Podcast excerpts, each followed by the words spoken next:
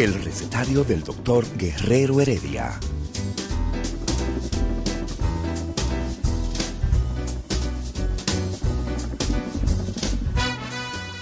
Una respuesta para cada pregunta. Una receta para cada problema. Ven a nuestra propuesta radial, amena, diversa y solidaria. Con alto sentido humano y profesional.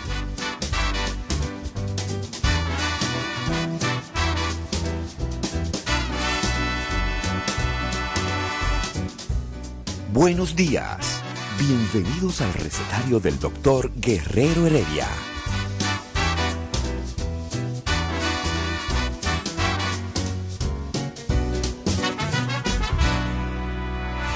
El recetario del doctor Guerrero Heredia. Muy buenos días, dominicanos, dominicanas de aquí y de allá.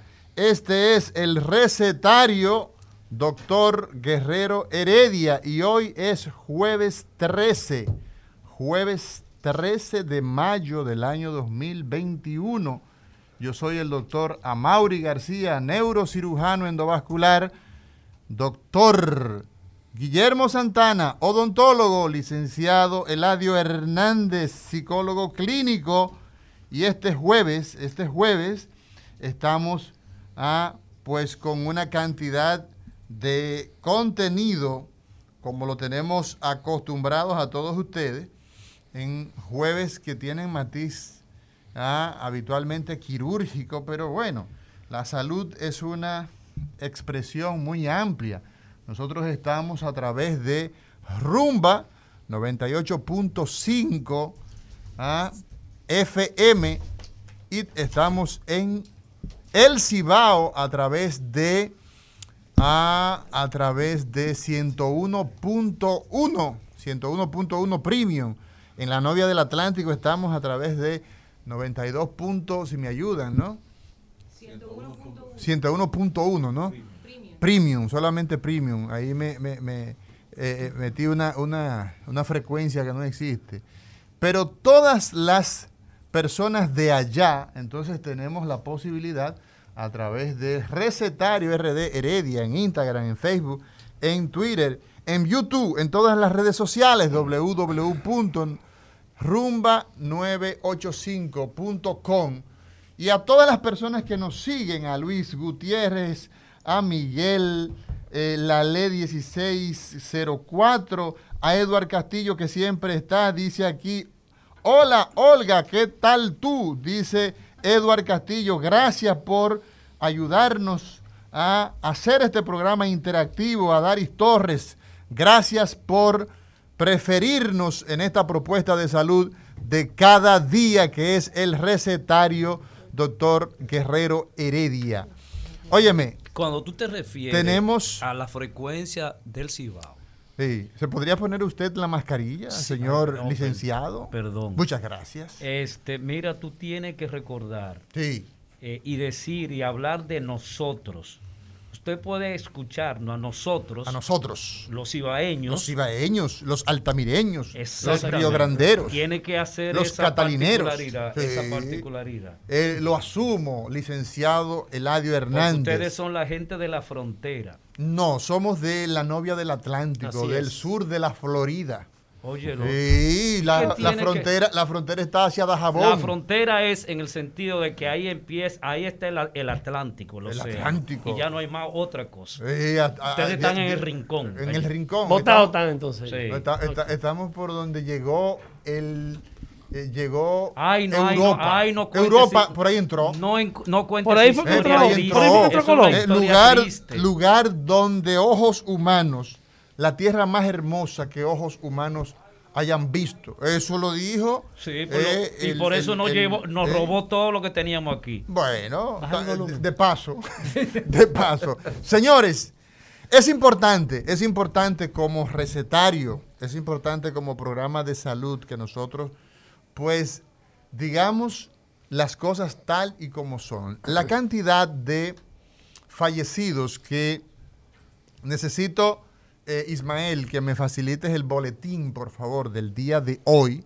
esa, esa información la necesito, pero hay una situación que todas las personas que nos escuchan deben tener en cuenta. La cantidad de, digamos, de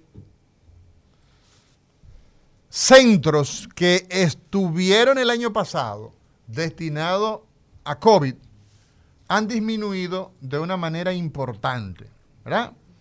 Y ello ha traducido que, bueno, pues los centros que están actualmente recibiendo COVID, entonces, estén saturados, estén saturados. El día de ayer recibimos varias personas a través de redes sociales, a través de nuestros teléfonos, a que nos escribían, no hay camas en el hospital Marcelino Vélez Santana, están saturados salas de eh, emergencia. Necesitamos que las autoridades de ese centro, las personas que están eh, en primera línea, ¿verdad? Nos han manifestado de igual manera. Entonces, ¿qué significa esto? Si la situación es que el COVID ha tenido un repunte por lo que es de esperarse, porque las personas en nuestro país andamos como chivos sin ley. Vamos como chivos sin ley. La gente no quiere usar la mascarilla, la gente ya está harta probablemente de esta situación que lleva más de un año y no parece parar, todo lo contrario. Entonces es necesario que las personas sepan la realidad. Hospital Marcelino Vélez Santana, el llamado Hospital de Herrera, un hospital que, llamado de esos hospitales COVID, hospital que está prácticamente colapsado en el sentido de la capacidad que tiene de recibir está al tope, no puede recibir más pacientes. De hecho, muchos pacientes de ese centro lo están derivando a hospitales como el Rodolfo de la Cruz Lora, esa es una información que me ofrecieron en el día de hoy, porque tienen una situación de ya de desborde. Entonces, ¿qué ocurre con eso? Esos otros centros que estuvieron dispuesto, por ejemplo, el ala de neurocirugía del hospital eh, Darío Contreras estuvo el año pasado dedicada a COVID. Como el COVID bajó, pues esas áreas se concentraron de nuevo en lo que ha sido su quehacer. Maravilloso, pero hay que darle respuesta a eso. ¿Por qué? Porque si nosotros asumimos que todo está normal y no está normal, están aumentando los casos. Entonces, antes de ayer vimos el informe, estábamos viendo tres fallecidos habitualmente, dos fallecidos. En la semana pasada, ayer, ayer eh, vimos a, a 10. una cifra y no a dos cifras. Exacto. Ahora vemos 10. Por ejemplo, el día de hoy necesitamos esa información. ¿Qué significa eso? Que no debemos nosotros bajar la guardia.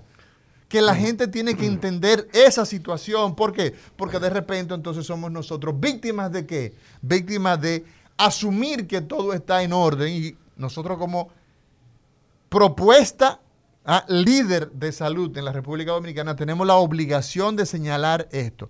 Hay que abrir más áreas como estuvieron en su momento más álgido y esa es una responsabilidad que las autoridades no pueden callar, que tienen que airear, que tienen que seguir con la misión de darle a la población las orientaciones que no han variado. Amaury, ¿tú, crees, ¿tú crees que el, el, lo económico se ha impuesto por encima de la, la salud? Gente está, tú como psicólogo, no solamente lo económico, la, la, la parte psíquica eh, eh, ha, ha, producido trastorno en las personas de tal manera, el encierro, eso harta a cualquiera, pero tenemos una realidad. Cuando tú tienes que llamas a tres hospitales privados, por ejemplo, Ajá en el caso de anoche, de un servidor con colegas y me dicen, no, nosotros estamos al tope. Hospital me dice, mira, nosotros tuvimos que reabrir la unidad de cuidados intensivos. La habíamos quitado para COVID, tuvimos que reabrirla. Estamos llenos. ¿ah? Hospital de, de NACO, el, el, el, el Corazones Unidos. Unidos. Eh, o sea, si tenemos esa realidad, ¿qué hay que hacer? Hay que aperturar las áreas que estuvieron dedicadas al COVID porque nos vamos a sobre a, a, a llenar y eso es un tema eso es un tema que entonces tú estás no planteando hay de que, que hay que regresar hay de que nuevo reabrir esas áreas que fueron dedicadas al COVID, porque estamos aumentando. Sí, Entonces, pero ¿y qué vamos a hacer con la población? Porque es la población y básicamente la joven que está incidiendo más en, en la contaminación. Entonces, eh, ¿qué es lo que vamos a hacer independientemente de lo que tú planteas? De que si la gente está agobiada, está estresada y que lo que quiere es salir para encontrarse con la gente. Eso se entiende.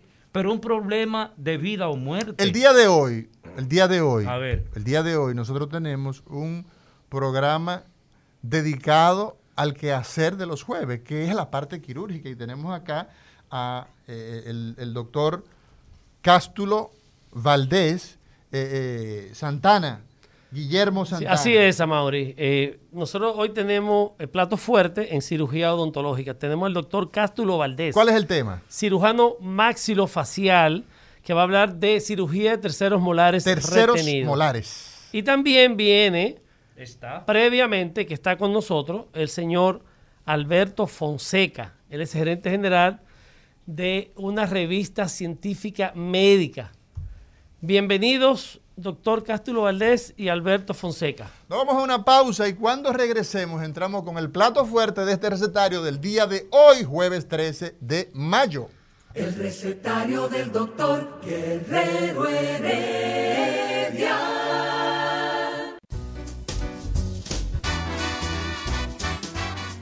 Día de los cirujanos. Quirófano, anestesia y bisturí. El recetario del doctor Guerrero Heredia.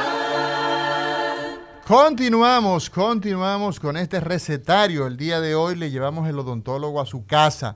Llevamos cirujano bucomaxilofacial a su casa. El doctor Cástulo Valdés estará en el día de hoy hablando de los terceros molares retenidos, atrapados. Eladio Hernández Mira, y Sabater. Yo, yo necesito, antes de iniciar este interesantísimo conversatorio en esta mañana con estos prestigiosos médicos, eh, decirte y añadir que independientemente del crecimiento que está teniendo la, de nuevo el, el COVID, también está creciendo, está creciendo la violencia.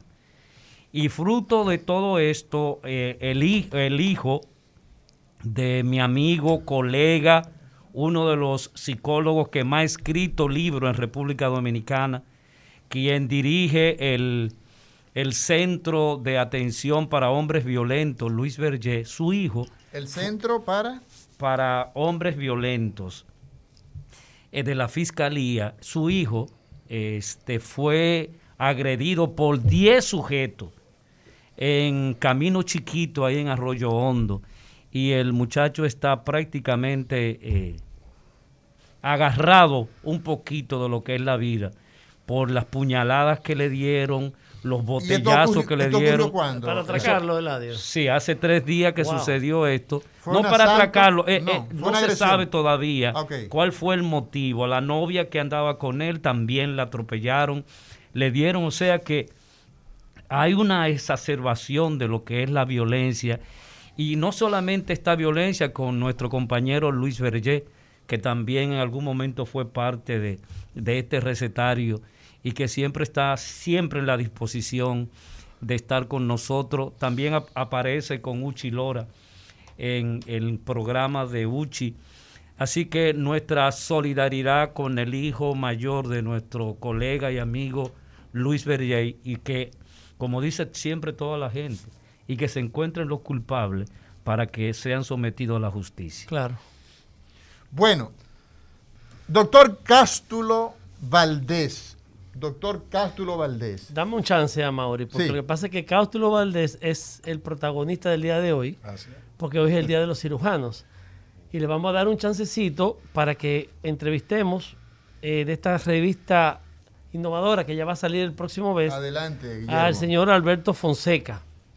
Alberto, cuéntanos de esta eh, novedosa revista. Eh, bueno, eh, principalmente muchísimas gracias por la invitación, doctor Guillermo. Para nosotros es un placer estar acá, doctora Mauri, eh, licenciado. Eh, bueno, para nosotros es un, es un reto eh, que nos planteamos ya hace un año atrás, comenzar con este proyecto que es una revista médico especializada, una revista que realmente viene a cubrir un espacio que, mm, que va a llenar muchas de las expectativas que, que han faltado quizás en otros proyectos editoriales que han estado presentes dentro de República Dominicana. Estamos tratando de llevar un trabajo un poco más completo. De hecho, es una revista que está integrada por un consejo médico eh, editorial, eh, del cual forman parte eh, varios doctores reconocidos de República Do- Dominicana, incluyendo al doctor Guillermo Santana, que es el, el especialista en la parte odontológica. Y eso para nosotros es de total importancia porque estamos eh, eh, cuidando todos los detalles, que, todo, que todos los artículos que salgan dentro de Medical Report eh, sean artículos de altura para, para que los lectores disfruten algo de, de- de gran renombre. Dos preguntas, Alberto. ¿Cada qué tiempo o cuántas veces al año va a circular esta revista? ¿Qué target de público va a llegar? O sea, ¿a qué público va a llegar? Si va a tener algún costo y aparte si podrías mencionar, me imagino que lo debes tener en tu cabeza, eh, los nombres de los con las especialidades de los doctores que van a estar en el comité científico de esta revista. Sí, bueno, eh, la revista tiene un alcance completo, es un alcance nacional, eh, son 7.000 revistas que van distribuidas entre Bávaro, Romana, Punta Cana, Higüey, San Cristóbal, Santiago y Santo Domingo. Eh, la revista es totalmente gratuita, así que eh, eso los van a poder eh, chequear cada vez que salga Medical Report, son 7.000 ejemplares. Y que también vamos a estar, por supuesto, distribuidos en rutas eh, eh, de todos los hospitales, centros, clínicas, laboratorios, que estamos logrando hacer también enlaces con- con muchísimos doctores que también quieren escribir dentro de la revista. El comité eh, del o sea, que yo Consejo puedo ir al colegio médico, inmediatamente salga esa revista. Yo Come- puedo colegio odontólogo, de odontólogo. de odontólogo. Colegio de Y odontólogos. colegio médico también. Sí, sí, claro, claro. Muchas claro. gracias. Perdona, perdona. Claro, ta- Este- estamos tratando de cubrir todo. Ok. Sí, eh, de hecho, eh, el, el- el Consejo Médico está integrado eh, por el doctor eh, José Ramírez, oncólogo. el- Pertenece hasta al staff de este programa. correcto, el doctor Ulises Acosta eh, también está allí, la doctora Natalie González, la doctora Claudia Almonte, el doctor eh, Pedro Sureda, el doctor Franklin Pero Montero. Sureda, neonatólogo. Sí, correcto. Excelente. El doctor Franklin Montero también. está también allí en el staff. A tenemos- Mauri García. Sí, bueno, lo vamos a tener A a presente si Dios claro quiere, que sí, claro. tiene que eh, estar ahí. eh, eh, sería excelente que el doctor se integrara también en la parte de... también. Claro. Eh, aquí lo que queremos es que eh, la revista tenga eh, de verdad artículos eh, de, de buena calidad. Eh, el Consejo Médico se aboca a eso, eh, de, que, de que todo lo que salga a través de los artículos y textos científicos esté a la altura. Está también la doctora Em- Emily Guzmán, que es parte de- del Comité Científico eh, Dominicano. Alberto, ¿tú podrías repetir el nombre de la revista y el objetivo de esta revista? Ta- eh, vemos ahí un modelo que traes para las personas que nos siguen a través Sí. de, Levántalo, ponlo en la cámara. aquí. de Vamos a ponerlo por aquí. la, de la es- internet. Esto es Medical Report. Esta es una muestra de cómo va a ser Medical Report. Tiene, tiene una presentación bastante, en, en esta imagen se ve bastante eh, más colorida, en esta parte probablemente sea más, eh, más llamativa. Eh, cu- ¿Cuál es el, el- el- el nombre? Eh, medicalreport.do. Punto de O, sí. Ahí pueden, ya muy pronto van a poder a través de nuestras redes sociales, de nuestra página web, ver todo el desarrollo que vamos a tener. Hay una guía médica dentro de la revista. Las, las últimas 30 páginas de la revista están dispuestas para que los doctores también se anuncien allí. O sea que también es un medio de, de, de promoción Sí. para los médicos que deseen hacer uso de Medical Report. Sí, eh, ¿Se estaría lanzando o ya se, ya se hizo la inauguración? Como no, no, no, todo, todo está para la semana del 15 al 21 de- del próximo mes. De junio. de junio. Eh, y bueno, vamos a tratar de también de hacer una distribución con el listín diario, eh, tomando la ruta VIP comercial del, del diario y mm, así llegar a más gente. Excelente. Vamos pues. a, a dar la información. El señor Alfonseca, eh, Fonseca está en el teléfono celular 849-276-9979 y su eh, correo electrónico es editor arroba medicalreport.do. Una persona que no es médico, que nada tiene que ver con, con medicina, pero quiere eh, ver esa revista. eh, una persona que no está en ese mundo médico puede acceder a leer esa revista. Sí, eh, se está tratando de, de que los textos sean eh, lo más pedagógicos posible. Ok. aunque la revista está dirigida netamente a- al área especializada de la medicina. Ok. Bueno, Perfecto. agradecemos a- al señor Alberto Fonseca por traernos esa información, eh, una propuesta científica, documental, que va a unirse al colorario de eh, emisiones de carácter científico que disponemos en la República Dominicana. Medical Report DO. Hoy en el recetario, el doctor Cástulo Valdés, cirujano buco maxilofacial, con el tema tercer molares retenido. Ya volvemos. El recetario del doctor Guerrero Heredia.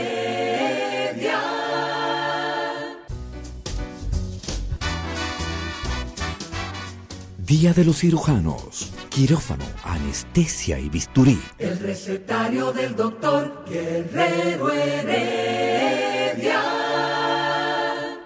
Bueno, llega el momento en el que todas las personas que nos están siguiendo a través de Rumba 98.5, todas las redes sociales, Recetario RD Heredia en Instagram, en Facebook, en YouTube, en todas las plataformas digitales y a través de nuestras ondas hercianas 98.5 Rumba FM y 101.1 Premium en toda la región del Cibao. ¿Cuántas personas nos siguen? Pedro Díaz, 9960, Paola Patricia, a. Francisco Almanzar, a. Eser Lo, a. Dixit Alex, a. Camilo, son unos nombres rarísimos, a. Wilson, eh, Wilson Francisco Ramírez, a. Imer Botier, a todos ustedes, gracias por su sintonía. Doctor Cástulo Valdés, muy buenos días. Buenos días, buenos días. Gracias, doctora Mauri, por la invitación, por la presentación. El doctor Guillermo Santana también por Su hermano. Mi hermano Guillermo Santana, que no quepa es. duda. Deja- déjame hacer un poquito de, de payola a mi hermano y excelente colega. El doctor Cástulo Valdés se egresa en la Universidad Odontológica en el año 1989. Corríame si me 90. equivoco. 1990, que yo me gradué en el 89, pensaba que no habíamos graduado juntos. No. Eh, de odontólogo general e ingresa al, a la residencia de cirugía maxilofacial en el, 93. en el año 93 en el profesor Darío Contreras. Y aparte de eso, eh, ha tenido una consulta privada eh, fabulosa, Gracias. envidiable. Que para mantenerse este muchacho tiene que ser así. Tiene clínica, es una persona sumamente católica, cristiano Tiene católico. siete- Siete muchachos. muchachos. Tiene siete Católico, hijos. catecúmeno, católico, catecúmeno, eh, es una persona de un carisma muy especial. Eh, mi hermano, Cástulo, este programa es tuyo.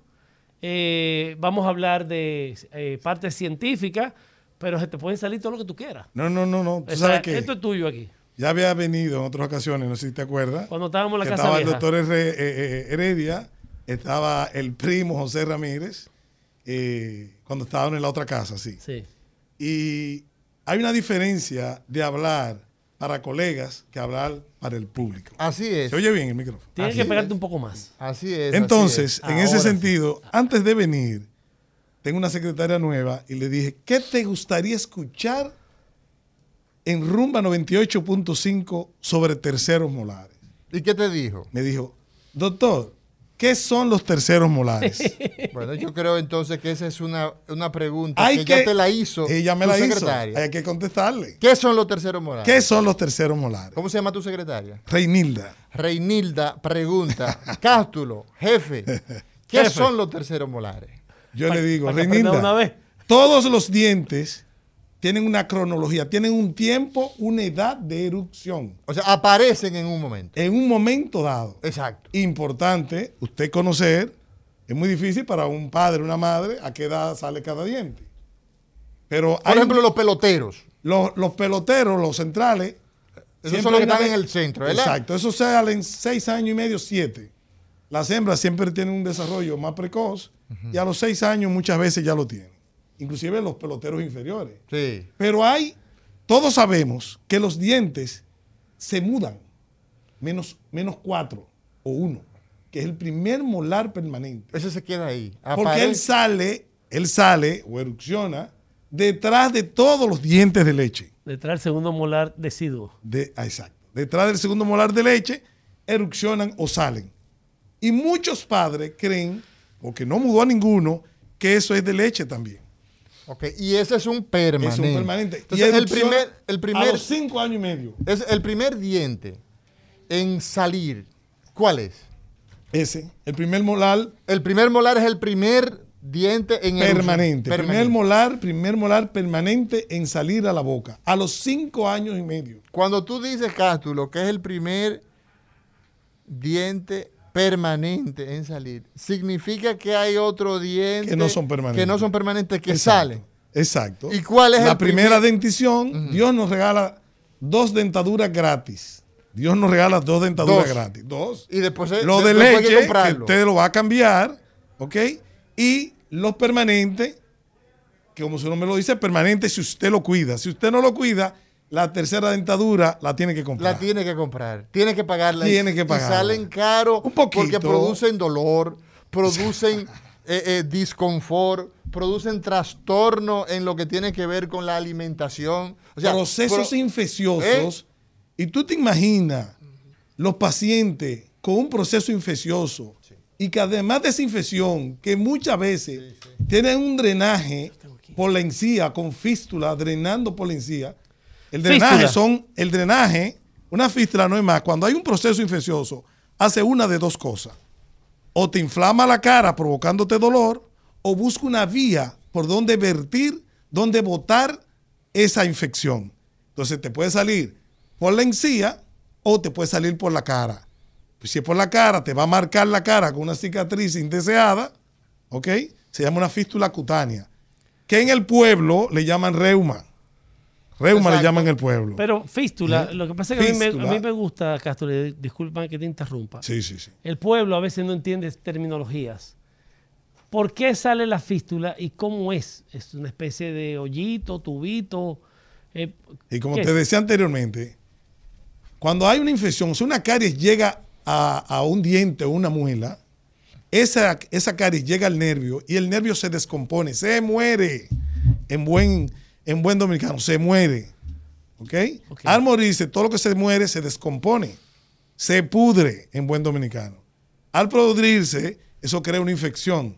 Y esa infección hace una de dos cosas o te inflama la cara, provocante, provocando bastante dolor y varias noches sin dormir si te descuida, y si no te automedica, porque a los dominicanos nos encanta o- oponerse, que la vecina me dijo, ponte un clavo, un, un- un clavo dulce o ponte un cuté rojo, yo no sé por qué cuté y rojo. caseros. Sí, se hacen de todo remedios caseros. ¿eh?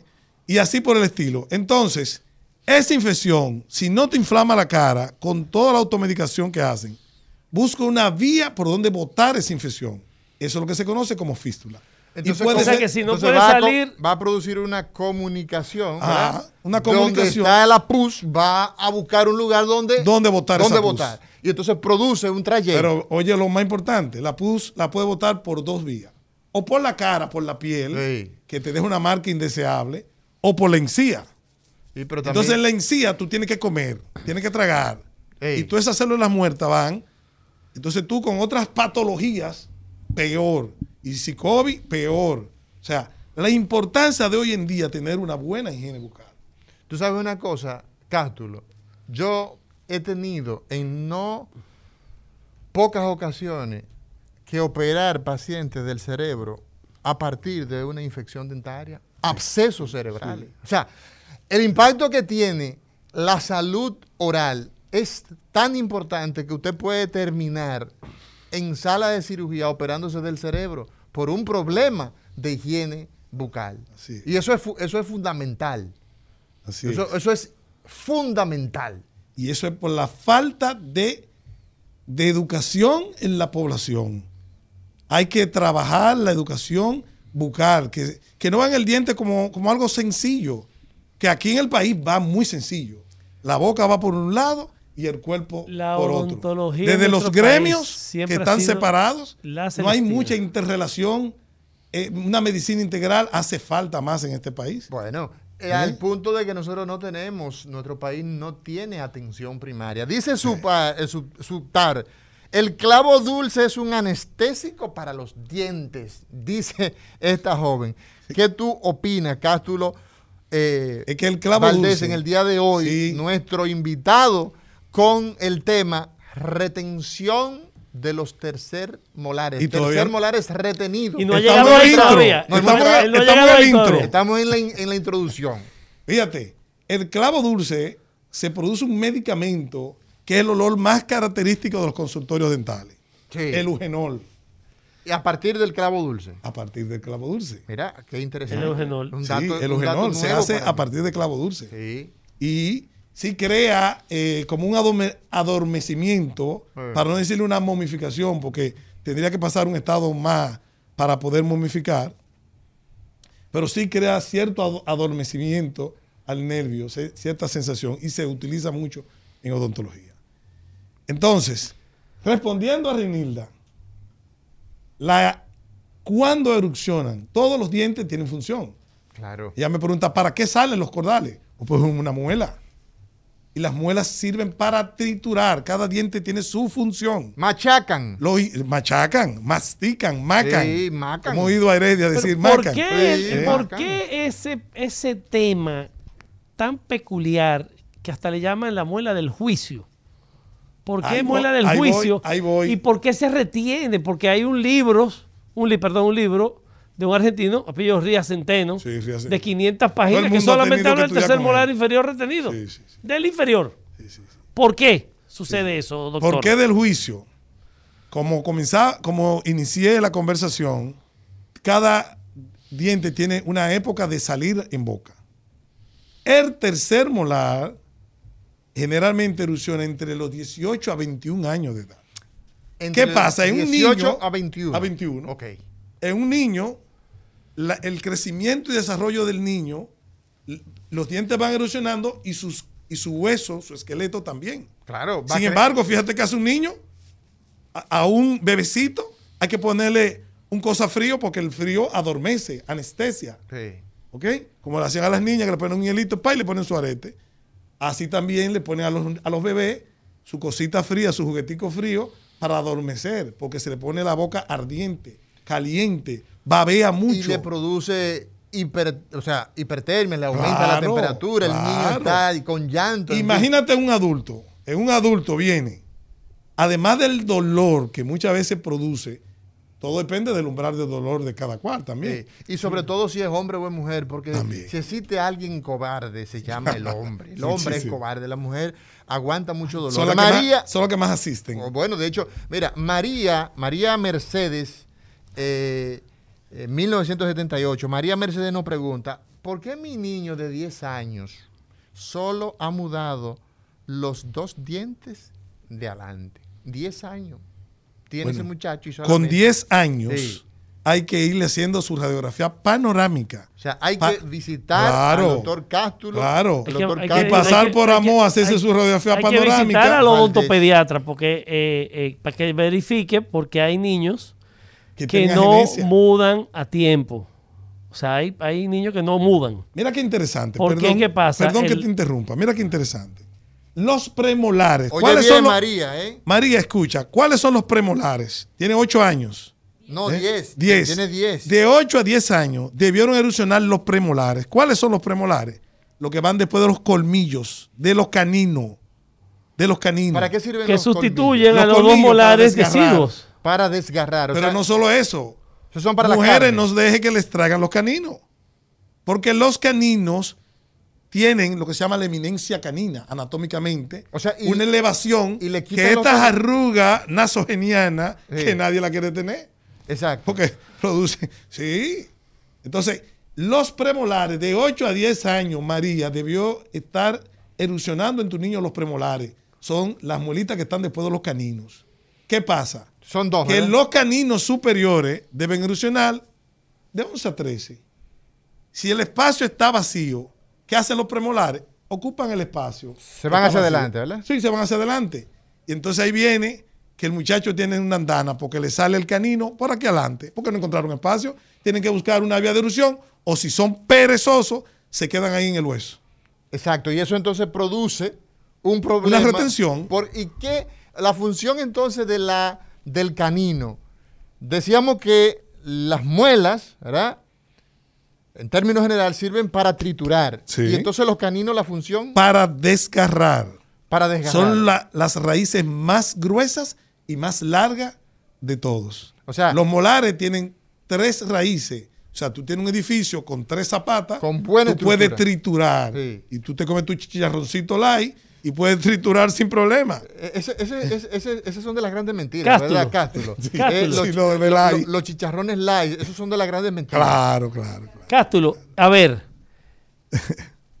¿Por qué se retiene el Me escribe mi hijo, mi- un chivo que está en Colombia haciendo. Y como guía de oclusión, Y como, los caninos sirven guía de oclusión también. Claro. ¿qué significa eso para el pueblo? Lo que pasa es que eh, se mete un tema profundo, que es la oclusión. Yo quiero no llegar vamos- al no tercer molar. salir- no vamos a salir se van a salir tema. del tema. Yo quiero realmente hablar de los tercer molares, que es cirugía.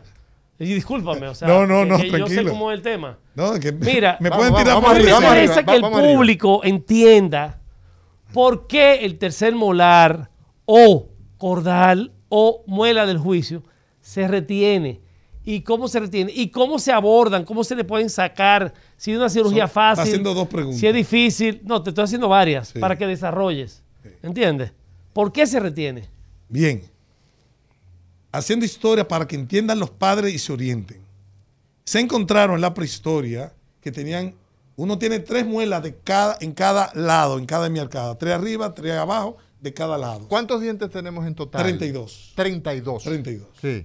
Entonces, ¿qué pasa? Los terceros molares, que son las últimas muelas en erupcionar, en salir a la, a la boca, que se llaman del juicio, porque sale ya cuando erupcionan o salen a boca, supuestamente cuando el muchacho tiene juicio. O te pasan juicio con dolor. Una de dos. O sea, que hay gente que no coge Entonces- juicio y no le sale la muela. ¿Perdón? Hay gente que no le coge, no coge juicio nunca, porque nunca le salen. nunca le sale. Ya lo sabe. Entonces, eh, ¿cuándo hay que sacarla? Tú me dijiste. ¿Cuá- ¿Por qué se retiene? Entonces, antes, en la prehistoria, todo era con la boca. Una, una carne cruda. A hoy en día, primero, las mamás, las madres no quieren lactar.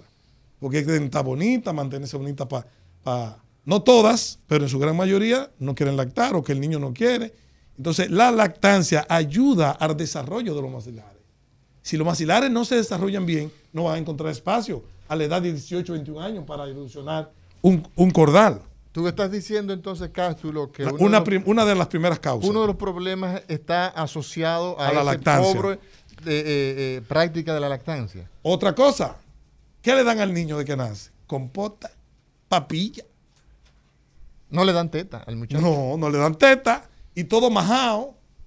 ¿eh? Y la fórmula. Y, y la fórmula, etcétera, Entonces, que etcétera. hay un trastorno en la alimentación, En la alimentación. natural que tiene Claro, ese sujeto claro. a- a- desde su nacimiento. Y eso es un, eso es un problema. Eso no permite el desarrollo de que se máquina. desarrolle bien la mandíbula, los maxilares y los cordales cuando vienen a salir a los 18, 21 años, no encuentran espacio. Ahí contesto una de tus primeras preguntas, por eso se retienen.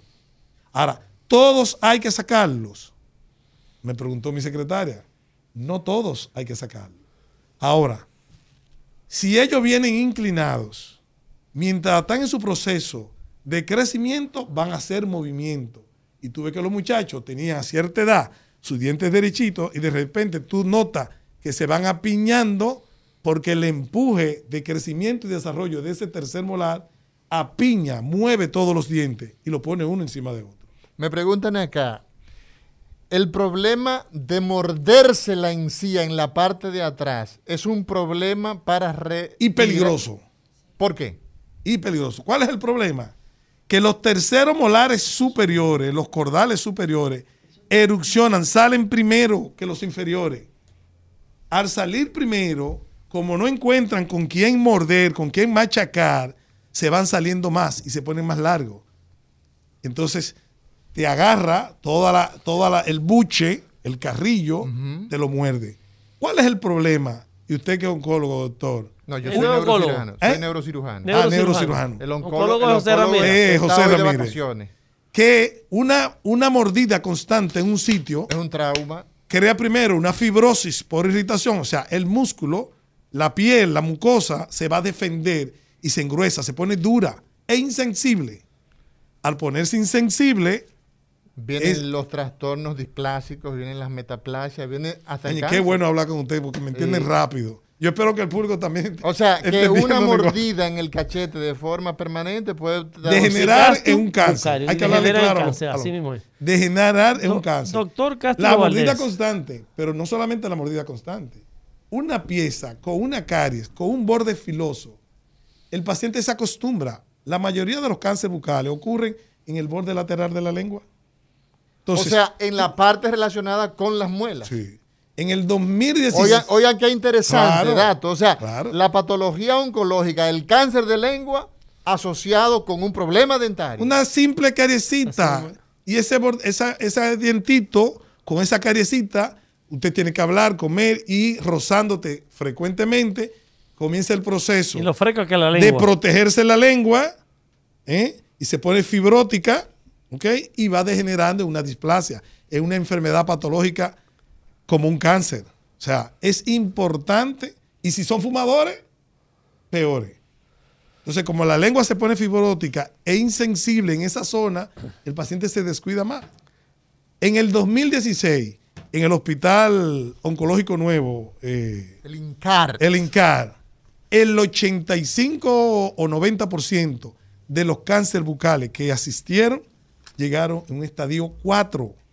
O sea, en la última etapa. en sea, la ya- última etapa, ¿qué quiere decir eso? Usted que habló ahorita de, de,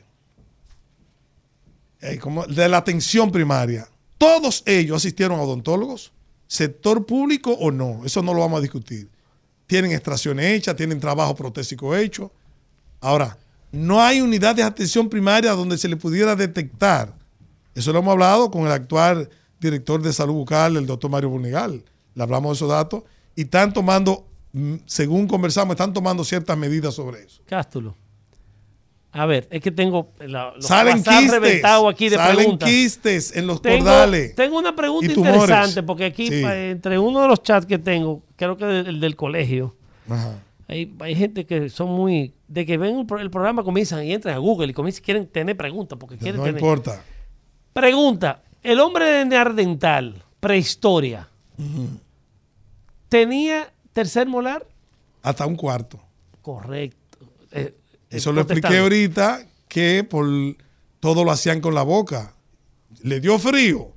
¿eh? No tenían suficiente fuerza para desgarrar una piel para arroparse. Lo cogían y lo desgarraban con, con su boca. O sea, que tenía una utilidad. Claro. Solamente claro. eran, carnívoros, una- totalmente. una- no existía el fuego todavía. que El Sí. hombre prehistórico, el hombre de la antigüedad tenía una dependencia de los dientes Claro. más allá de lo que hoy usamos. O sea, que era parte de su arsenal claro. de vida. O sea que el código genético es muy importante en el tema de, el eh, de los molares, porque Claro. si ya se extinguió, y la otra pregunta que él mismo hace es, si así como se extinguió, desapareció el cuarto molar, si va a desaparecer el tercer molar. No Después de esta pausa, Cástulo, nosotros vamos a responder las preguntas que nos está haciendo Pau puede causar que uno de los caninos, ¿qué puede causar que uno de los caninos se vaya hacia atrás? Las preguntas que te acaba de hacer. Guillermo Santana, si en el tiempo de los próximos 100 años, 200 años, van a desaparecer esos terceros molares, El lléveselos. recetario del doctor Guerrero Heredia. Rumba 98.5, una emisora RCC Media. El recetario del doctor Guerrero Heredia.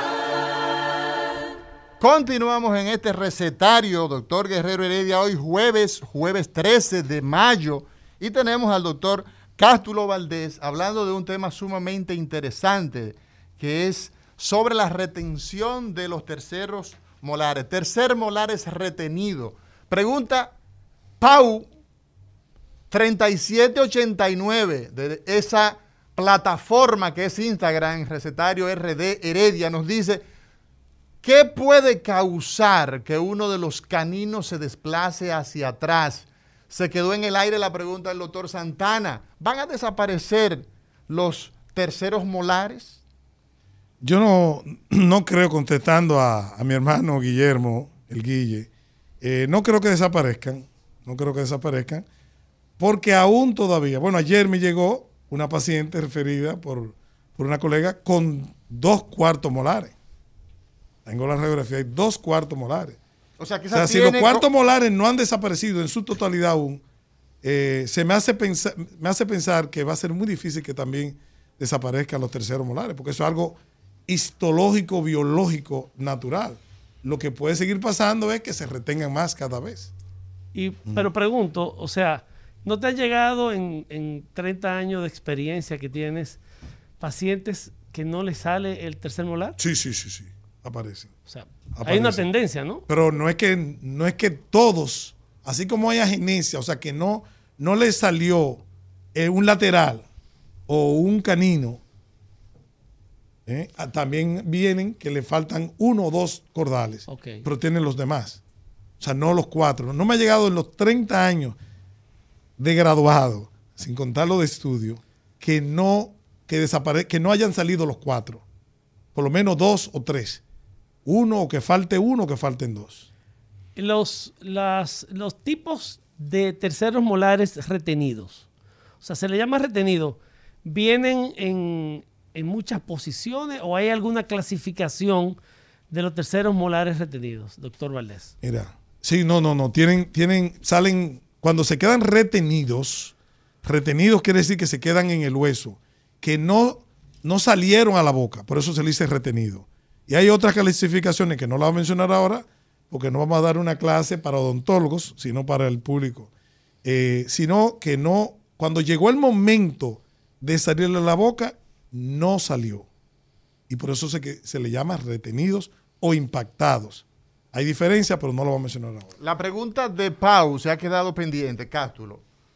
¿Qué puede causar que los caninos se vayan hacia atrás? Los ¿Cuál es la razón? Cuando los caninos, como hablaba ahorita, como el, hijo de María, que tiene 8 años, y aparentemente 10 años, 10 años, él debe tener los premolares y los caninos casi saliendo. Si se le hace una radiografía, debe, debe verse el canino ya buscando eh, su vía de erupción, de salir a la boca. Entonces, si los premolares ocupan ese espacio y se fueron hacia atrás, se puede hacer, se puede hacer una de dos cosas dependiendo de lo que analice el ortodoncista, que es el que debe analizar qué debemos hacer con él. Si él lo puede movilizar y hacer una erupción, ponerlo en su sitio con ortodoncia, con bracer. ¿Ok? Sí. Con una tomografía tridimensional uno puede ver, valorar por dónde está retenido, si viene por el paladar o si viene por delante, por el vestíbulo, por el lado del labio. Y dependiendo también, porque muchas veces hacen daño a los dientes que están en su posición correcta, eh, pues se toma otra decisión. Si se está reabsorbiendo la raíz de un diente que está en función, eh, pues toman la decisión de extraerlo también. Doctor Cástulo Valdés, quien es odontólogo, quien es cirujano bucomaxilofacial, quien trabaja con, de forma holística con los aspectos odontológicos, ya que trabaja con implante, hace, hace rejuvenecimiento facial, cirugía vocal, en fin, lo encontramos en la avenida Abraham Lincoln, en número 1003, y está además en el teléfono 809 473 4094 809 473 4094. Yo creo que es el momento en que la población hace contacto con el doctor Castro a través de nuestros teléfonos, la vía local, teléfono local, ¿ah? 809-682-9850, ¿ah? y desde cualquier punto del planeta, 833-380-0062. Muy buenos días.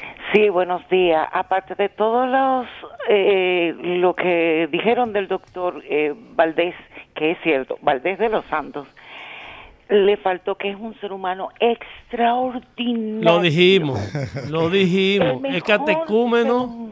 Mano que puede haber, o sea, una cosa increíble, Gracias, solidario.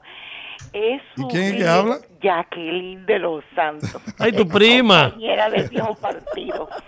Un abrazo. Gra- gracias, gracias por llamarnos y por testimoniarnos del gran ser humano de nuestro invitado del día de hoy.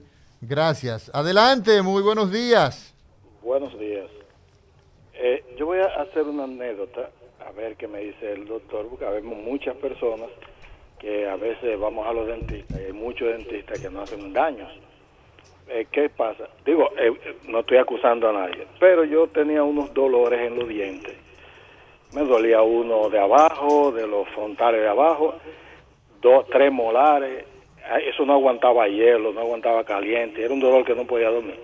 Bueno, fui a, una, a, un centro odontológico y me dice hay que sacarte esos dientes, hay que sacarte este, este, y ese hay que, y una prótesis que yo tengo con un implante, ese hay que explotarlo y hay que sacarlo. Eso te sale como 100 mil pesos me salía eso. Pero consulté a un amigo, disculpe que sea un poquito largo, consulté a un amigo odontólogo y me dijo, muchacho, me abre la boca. Me dijo, tú lo que tienes ahí dura tres días haciendo buche de sal con bicarbonato, límpiate bien los dientes, cepíllate con un cepillo nuevo y tú verás. Y hace de eso hace ocho meses, a mí se me quitó todo. Entonces, ¿qué, qué a veces pensamos de la desinformación de los de algunos odontólogos? Gracias, gracias por su por su eh, comentario. Yo, yo quiero comentar con Cátulo ese, ese comentario de ese radio oyente. Increíble. Yo creo que la clase profesional más eh, con problemas de celos profesionales y un sinnúmero de cosas. Y problemas porque todas las profesiones tienen buenos profesionales y malos profesionales, tristemente. Pero te voy a decir. ¿Pero qué te parece ese comentario? Ese comentario me parecen dos cosas. Es una de las cosas que no se ha hablado aquí, pero yo aspiro a dirigir el Colegio Dominicano de Odontólogos. Y el intrusismo va a ser, es una de nuestras primeras metas en el país. Eh, espérate, Cástulo. Tú has dicho que tú tienes aspiraciones de Presidir el Colegio Dominicano de Pero Odontólogos. espérate, eso no se puede quedar simplemente en un comentario. Vamos a seguir con el pueblo, pero después de esta llamada, Se cayó. se cayó la llamada. Yo quiero que tú nos aclare eso, porque ah, ¿cuál es la propuesta de forma general? Porque yo creo que es importante nosotros aprovechar la ocasión. Yo no quisiera. No, no, perdón, yo- pero yo sí. No, lo que pasa es que soy muy respetuoso.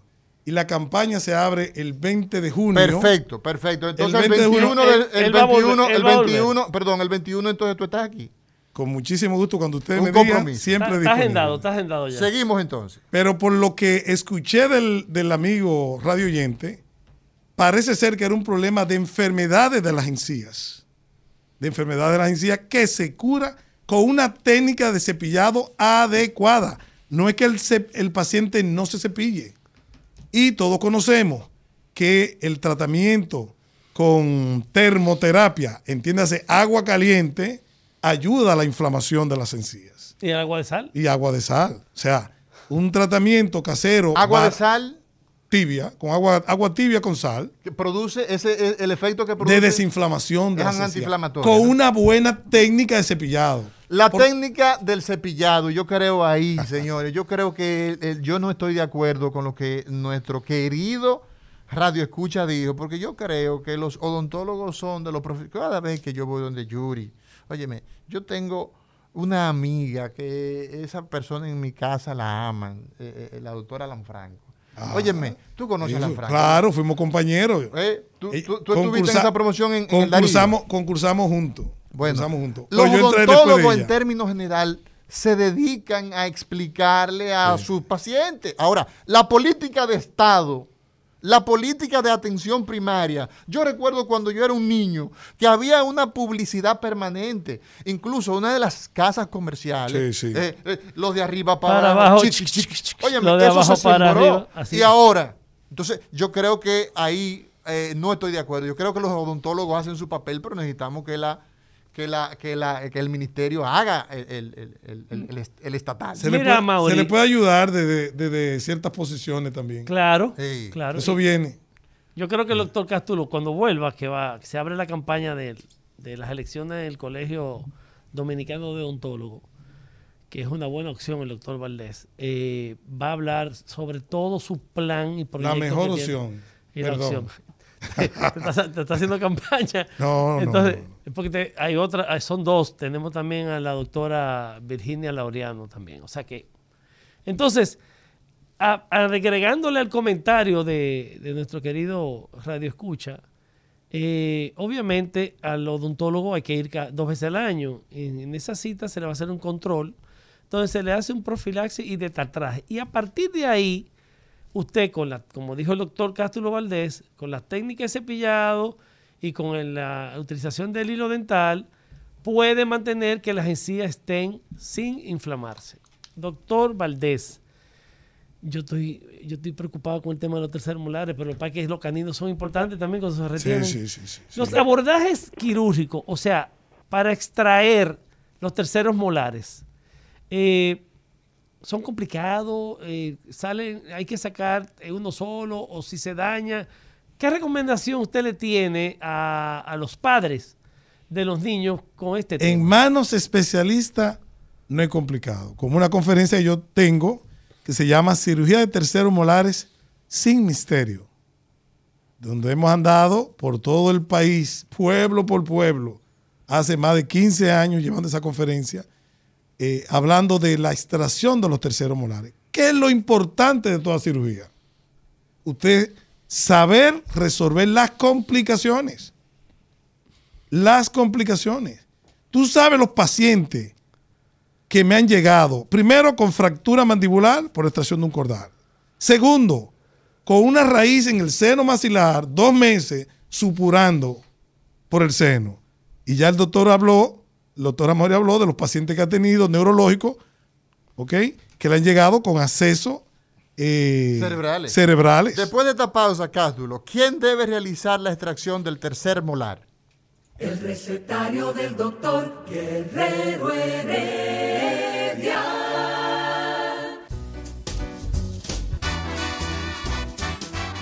Día de los cirujanos. Quirófano, anestesia y bisturí. El recetario del doctor Guerrero Heredia. Seguimos aquí con esta excelente entrevista hoy día de los cirujanos en este subrecetario del doctor Heredia. El doctor Cástulo Valdés, cirujano maxilofacial. Vámonos con el pueblo, Amaury. Bueno, Cástulo, ¿quiénes deben realizar, quiénes deben realizar la extracción del tercer molar? ¿Un odontólogo general o se necesita un entrenamiento para esa cirugía? Que es un diente aparentemente como cualquier otro, Pero no. ah, pero no lo es. Pero Pero, no no, lo es. Recuerda que el, el tercer molar o muela del juicio, donde se queda retenido es en el ángulo de la mandíbula, lo que hace a su vez que se adelgace más ese ángulo. y con mucha facilidad, si usted no tiene un buen entrenamiento, hay personas con muchísimas buenas habilidades y se han dedicado la vida entera a, hacerlo. Ahora, la pregunta es, ¿saben resolver una complicación? Un- una raíz en el seno maxilar, una fractura de la mandíbula, que son las complicaciones que podrían ocurrir con más frecuencia. Yo tengo una anécdota de la encargada de mi cuenta de- del banco, que en una ocasión me llama, mire doctor, lo- no, no acostumbramos en el banco a interactuar con pacientes, pero yo estoy desesperada. Me hicieron un coldar, duraron cinco horas y yo estoy todos los días botando pedacitos de hueso. Esquilas de hueso, pedazos de hueso que le quedaron y tenía un mes con dolor. Bueno, le, res- le resolví. Me dijo, mire, el día que salí de aquí se me quitó el dolor. Yo quiero que usted me haga los otros tres. Yo, eh, te hago los tres en una sola cita. No, no, yo sufrí. No, Claro, permíteme. Es un solo postoperatorio. En claro. menos de media hora le hice los otros tres. Excelente. Y se trae de la risa. Yo, ¿qué pasó? Ustedes cobran muy caro para que tú hagas la cosa. ¿Cómo que muy caro? ¿Qué pasó? ¿Cuál es la diferencia? Que te duran cinco horas en un procedimiento quirúrgico más un mes de dolor sufriendo. O que tú resuelvas tu problema. O que tú resuelvas tu problema en media hora, tres juntos. Ahí contesta la pregunta que tú hiciste. O sea, ¿quiénes deben hacer ¿Quién está entrenado? los cirujanos bucales y los cirujanos maxilofaciales? No, pero yo Debe diría de ser. el maxilofacial. El cirujano maxilofacial. La experiencia, eh, a Mauri, que tienen los que hacen la residencia aquí en el Hospital Universitario Darío Contreras. Y tengo una pregunta, Cástulo.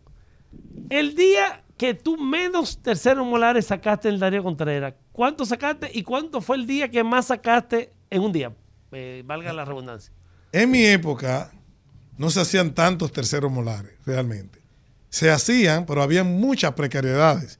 Te estoy hablando 1993, 1996. Ok. Lo que hacíamos más era fractura y trauma. Ok. Fractura mandibular, maxilar, lefor, eh, hueso propio de nariz. Hay una pregunta. O sea que la, que la, la- la dinámica ha cambiado, ¿no? Uh, ha total- cambiado. totalmente. Tenemos una llamada desde Boston, Massachusetts. Albert, ¿cómo estás? Un abrazo, mi hermano. Oye, tiene que darme los seis números del loto porque tú, tú eres un hombre que adivina. Así que ya lo sabe. Cátulo, la verdad que ese paciente todavía está en deuda. Se dice que ese trabajo está caro, todavía debe una cosita, porque eso no tiene precio. Tiene un costo, pero no tiene precio. Voy con la pregunta, señores. Si es- escuchando el programa se me ocurre esta pregunta, que le he discutido con varios amigos aquí. Fíjate, Cátulo, cuando nacemos, nacemos que es para, para lactar, para, para mamar. Pero luego, con el desarrollo, vamos creciendo y viene la dentadura. Pregunta, ¿tiene que ver el tipo de demanda del cuerpo, el- el- la demanda física del cuerpo, la demanda de nutrientes del cuerpo, el trabajo que hace ese cuerpo, si es atleta, si es obrero, si es un ejecutivo, con la calidad y la cantidad de los dientes, es decir, los dientes se interpretan con lo que el cuerpo necesita, porque acuérdate que es un molino que tenemos en la boca para triturar los alimentos Así que nos pide la célula. Entonces, ¿hay alguna relación con esas, con esos factores, es decir, edad, raza, demanda de alimentos, ejercicio físico y la calidad del diente, sí o no? ¿Y por qué sí, en un claro grupo sale el tercer molar y en otro no? ¿Por qué? Escúchame La última pregunta, ¿cuál fue? O que por qué sale el tercer molar en, una, en un grupo de personas y en otros no. Tiene que ver con la, con la, con la demanda de alimento en ese momento. Claro, claro. Parece que él escuchó un poquito Sí, tarde. hablamos de eso, eh, eh, ahorita. eh, sí, la demanda alimenticia afecta a la salud en sentido general, no solamente la dentadura, claro. Eh, hay regiones de, nuestra, de nuestro país que la dentadura es totalmente diferente, no solamente por, por la demanda alimenticia, sino por el tipo de alimento. No es lo mismo comida fibrosa que barren con la placa bacteriana, que es la que crea todas las enfermedades dentro de la boca. ¿Entiendes? Caries, gingivitis, etcétera, etcétera. Seguimos con el pueblo. Diga usted. Buenos días. Ba- baje un poco el volumen, por favor, de su radio. La amabilidad. Aló. Sí, adelante, le escuchamos. Buenos días. ¿Es, es Rumba, FM? Sí. Díganos. Baje el Eh, radio un poquito porque tiene eh, un feedback. Sí, es importante que las personas que nos llaman, pues, eh, eh, lo hagan sin el volumen para que nos puedan, no- no- nos podamos comunicar. A todas las personas que estamos eh, llegando a través de Instagram, saludarlos, darle nuestros más afectuosos saludo, nuestras consideraciones a José Morlis, a Susan Grace, Grace Curiel, a Susan todos, Grace Curiel. a todos, a todos, por favor, eh, gracias, gracias por, eh, por la receptividad Peña cada está- día. se unió también tu, tu colega y primo mío, Víctor eh, Peña Guzmán. Sí. Eh, Cástulo, eh, el, el canino retenido, tú hablaste ahorita de que con ortodoncia hay que tratar de llevarlo a su sitio, porque también hablaste de que es la esquina, o sea, es eh, la protuberancia, tiene que ver mucho con la estética. ¿Hay un momento específico para que el ortodoncista pueda hacer estas tracciones o en su momento hay que sa- es obligatoriamente sacarlo? No, no, no es obligado sacarlo. Eso es una decisión que se toma eh, con el ortodoncista, el cirujano, y la tomografía han venido a jugar un papel importantísimo en la toma de decisión.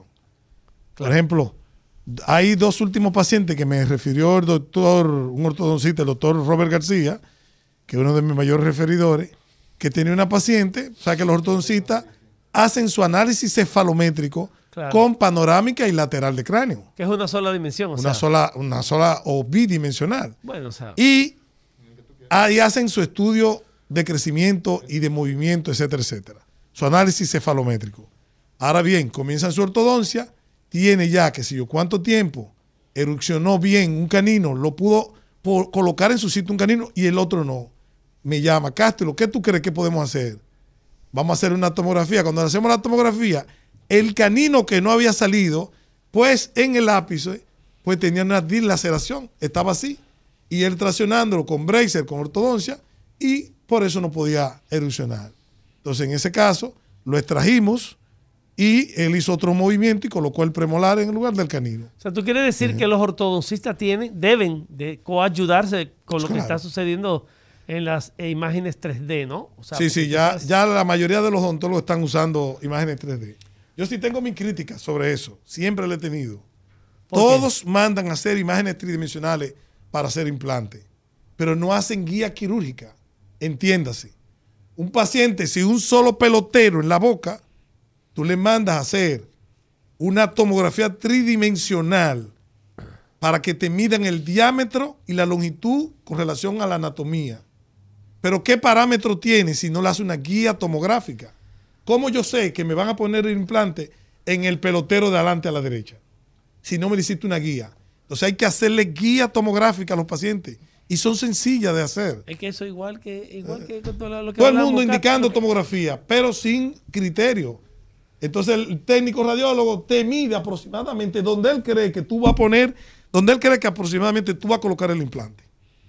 Eso, eso, eso tiene que ir cambiando, pero ¿Cuál es el recurso? Hoy conversamos Se va a llegar al ahí, final, a lo que al- tú dices, al Cástulo. final del programa, Cástulo Valdés, cirujano, maxi, buco maxilofacial, odontólogo, experto en implantes, experto, Aspirante. eh, a, a- a dirigir el, el- el colegio dominicano de odontólogos, ¿no? sí, señor. O sea que eh, eh, renovación y cambio, más adelante veremos, el 21 del mes que entra estará Cástulo ya por acá porque estarán abiertas la, la, La la, la- la- la- las competencias. Mira, la pregunta es, ¿cuál es el recurso diagnóstico básico para la toma de decisión de la extracción de un tercer molar retenido? Para mí la tomografía tridimensional. La tomografía. Porque las raíces del tercer molar, principalmente los inferiores, tienen una relación exageradamente estrecha con el nervio dentario inferior.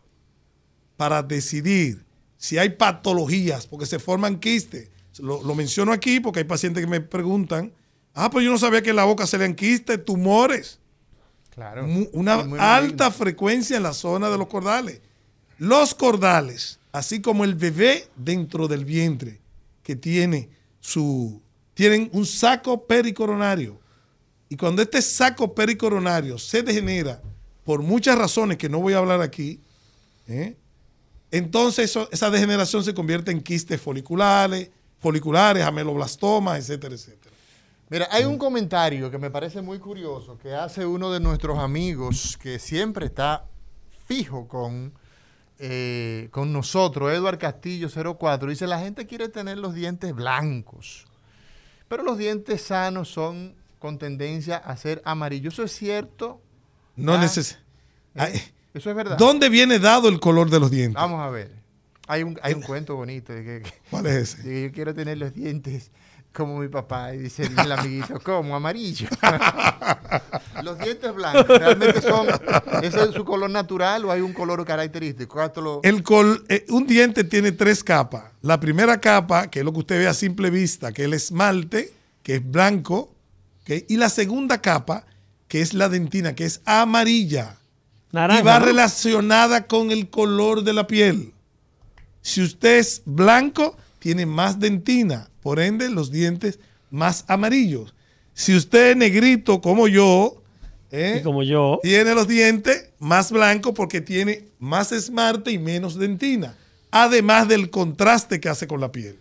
Ahora, en nuestro país puede pasar como el cuento, pero no, no necesariamente porque ese no sea el papá, sino, sino porque, porque somos, una, somos una raza mestiza. Aquí hay blanco con dientes de, de prieto y prieto con dientes de blanco. Patricia Núñez, que es una Buena pregunta hace fiel Patricia. seguidora nuestra, tiene una pregunta. Y dice la pregunta, eh, Guillermo, ¿es Dice- necesario cepillarse los dientes tres veces al día? ¿Es suficiente si solo nos cepillamos dos veces? ¿Cuántas veces Yo, hay que yo tengo mi respuesta. A ver qué dice Cástulo. No solamente cepillarse tres veces al día. Hay gente que no se cepilla, Cástulo. Sí, sí, pero juega un papel importante la herencia también. Pero lo más importante es cómo lo hago, porque lo, se lo dije y a- al doctor Heredia le encantó lo que dije en esa ocasión. Me hizo hasta, hasta repetirlo porque él nunca lo había escuchado. Vamos a ver, ¿qué fue lo que dijo? Lo, importa- lo más importante, y más en tiempo de COVID, Sí. es que cada vez que usted vaya a cepillarse, su cepillo debe estar seco. Seco. ¿Y por, ¿Por qué? ¿Y por qué? Porque las bacterias viven y se multiplican en un medio húmedo. Anda pa'l carajo. La bacteria que usted se quitó en la mañana, usted coge ese cepillo al mediodía, húmedo, y están duplicadas. Y si usted está paciente de COVID, con más razón, coja un- otro cepillo. Tiene que tener mínimos, mínimo, Patricia Núñez, mínimo tres cepillos. O sea que tú dices que son tres cepilladas. Tres cepilladas, puede usar dos. Pero la más importante, la de la noche y la de la mañana. Pero el cepillo seco, cuando usted va a barrer, cuando usted va a suapear su casa, usted primero suapea, eh, barre, pero usted no moja la escoba, como nos enseñaban cuando chiquito, metiendo el, el- el cepillo dentro del jarrito debajo de la llave. ¿Aprendí así, Cástulo? No, Aprendí to- mal. todos aprendimos, Aprendimos. todos aprendimos mal en la universidad que nos han enseñado. Si tú mojas la Yo escoba, no a- va a barrer bien. Cástulo, yo aprendí a cepillarme los dientes terminando cuando me hablaron de periodoncia. Sí, Ya casi profesional. sí. Eh, creo que hemos llegado al final Cepillo de este programa. seco. Tenemos entonces, Cástulo Valdés, finalmente, ese tercer molar retenido que la gente se ha descuidado en el último minuto de este programa. Ha sido eh, muy interesante tu intervención y esperamos que tú vuelvas pronto, sobre todo ya en tu rol de candidato. Ese paciente que ha postergado el extraer ese tercer molar, ¿cuál podría ser, cuál podría ser la complicación de dejar un tercer molar retenido que genera molestia? Si genera molestia, son, pueden ser dos preguntas. Puede ser que genere o no genere molestia. No, que genera, que da problemas. Han llegado pacientes con 80 y pico de años con un tercer molar y yo no lo toco. Exacto, no hay Pero si problema. usted con 80 años ya no le ha dicho nada, ¿qué es lo que está buscando inventar? Que ahí que se buscan algunos colegas problemas. Sí. No invente, Por no ganar- tiene patología. ganarse un dinerito. No molesta. Lo que no moleste, no lo moleste. Ahora, la pregunta como tú la haces, Sí un molesta. tercer molar molestando puede degenerar en patologías, en dolor, en halitosis, mal aliento, Leyes de la boca. baja, bajo a boca, le hiede la boca. Claro, no, porque el público no, No, entonces, dice, entonces dice, no, es que tengo ¿Eh? un problema en el estómago. No. ¿Qué, pasa? Que el, el diente no erupciona completo, no sale completo y queda cubierto con una parte de encía. Las, los alimentos que se quedan entre la encía y ese cordal se van a descomponer. Al descomponerse, da mal aliento, se inflama la encía, el cordal de arriba lo martilla más y provoca más dolor, más inflamación, etcétera, etcétera. Doctor Valdés, eh, la verdad que muchas gracias por, por aceptar nuestra invitación. Y como dijo a Maurice, y ya yo, yo lo tenía agendado para después que se abran las... Yo tengo la fecha anotada, 24 de junio. Correcto, el jueves 24 de junio vuelves aquí. Entonces, venga a darle el anuncio y su propuesta, doctor Cástulo Valdés. Esto ha sido todo por esta entrega del recetario del día de hoy. Señor director, disponga usted. El recetario del doctor Guerrero Heredia. Rumba 98.5, una emisora RCC Media.